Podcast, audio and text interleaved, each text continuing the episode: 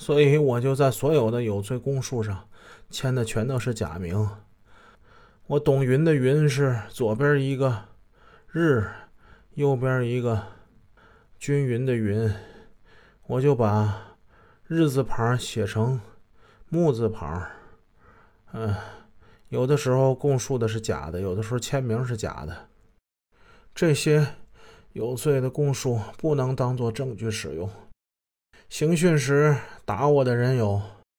省公安厅的杨处长、临汾市公安局的雷震、朱平、李小强、小杜、小崔，姓高的，他们打我的工具有警棍、有皮带、有布鞋、有手铐，还有厚的书本。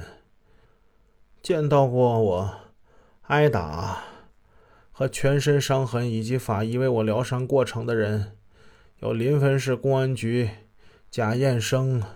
吴平军、朱宇、实习生王瑞、小袁、临汾武警支队一中队、山东潍坊的战士，姓宋，叫宋玉胜；广东东莞战士叶锦江；山西运城战士刘涛；山西太原战士，我不知道他姓什么，只知道他叫治国；警通中队河北战士张玉红。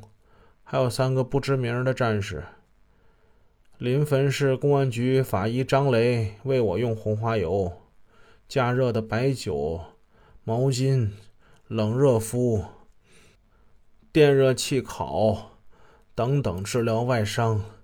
在这期间，临汾市公安局刑警支队林乔生、侯马市公安局副局长秦银平找我多次谈话，他们也都知情。三月十日，当我在有罪供述的笔录上签了字之后，林乔生特批我在地上睡了两个小时。以上文字综合至二零零六年七月二十四日董云申诉书，二零零六年十二月二十四日董云自我辩护，二零零六年十二月二十五日临汾市中级人民法院庭审记录。二零零七年七月十日，董云上诉状；二零一三年十一月二十六日，临汾市中级人民法院庭审记录。李文浩、李慧、董云分别在不同的地方关押，事先应该没有串通的机会，但当庭反映的刑讯逼供的时间、地点、过程、手段、方式、目的却是惊人的一致。我判断这应该不是三人为翻供而编造出来的谎言。尤其令人感到意外的是，董云还提供了看管他的武警战士的籍贯和姓名。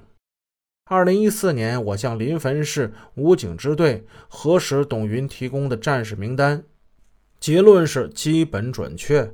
上述人员的确是执行了二零零六年的那次长达一个多月的特殊任务。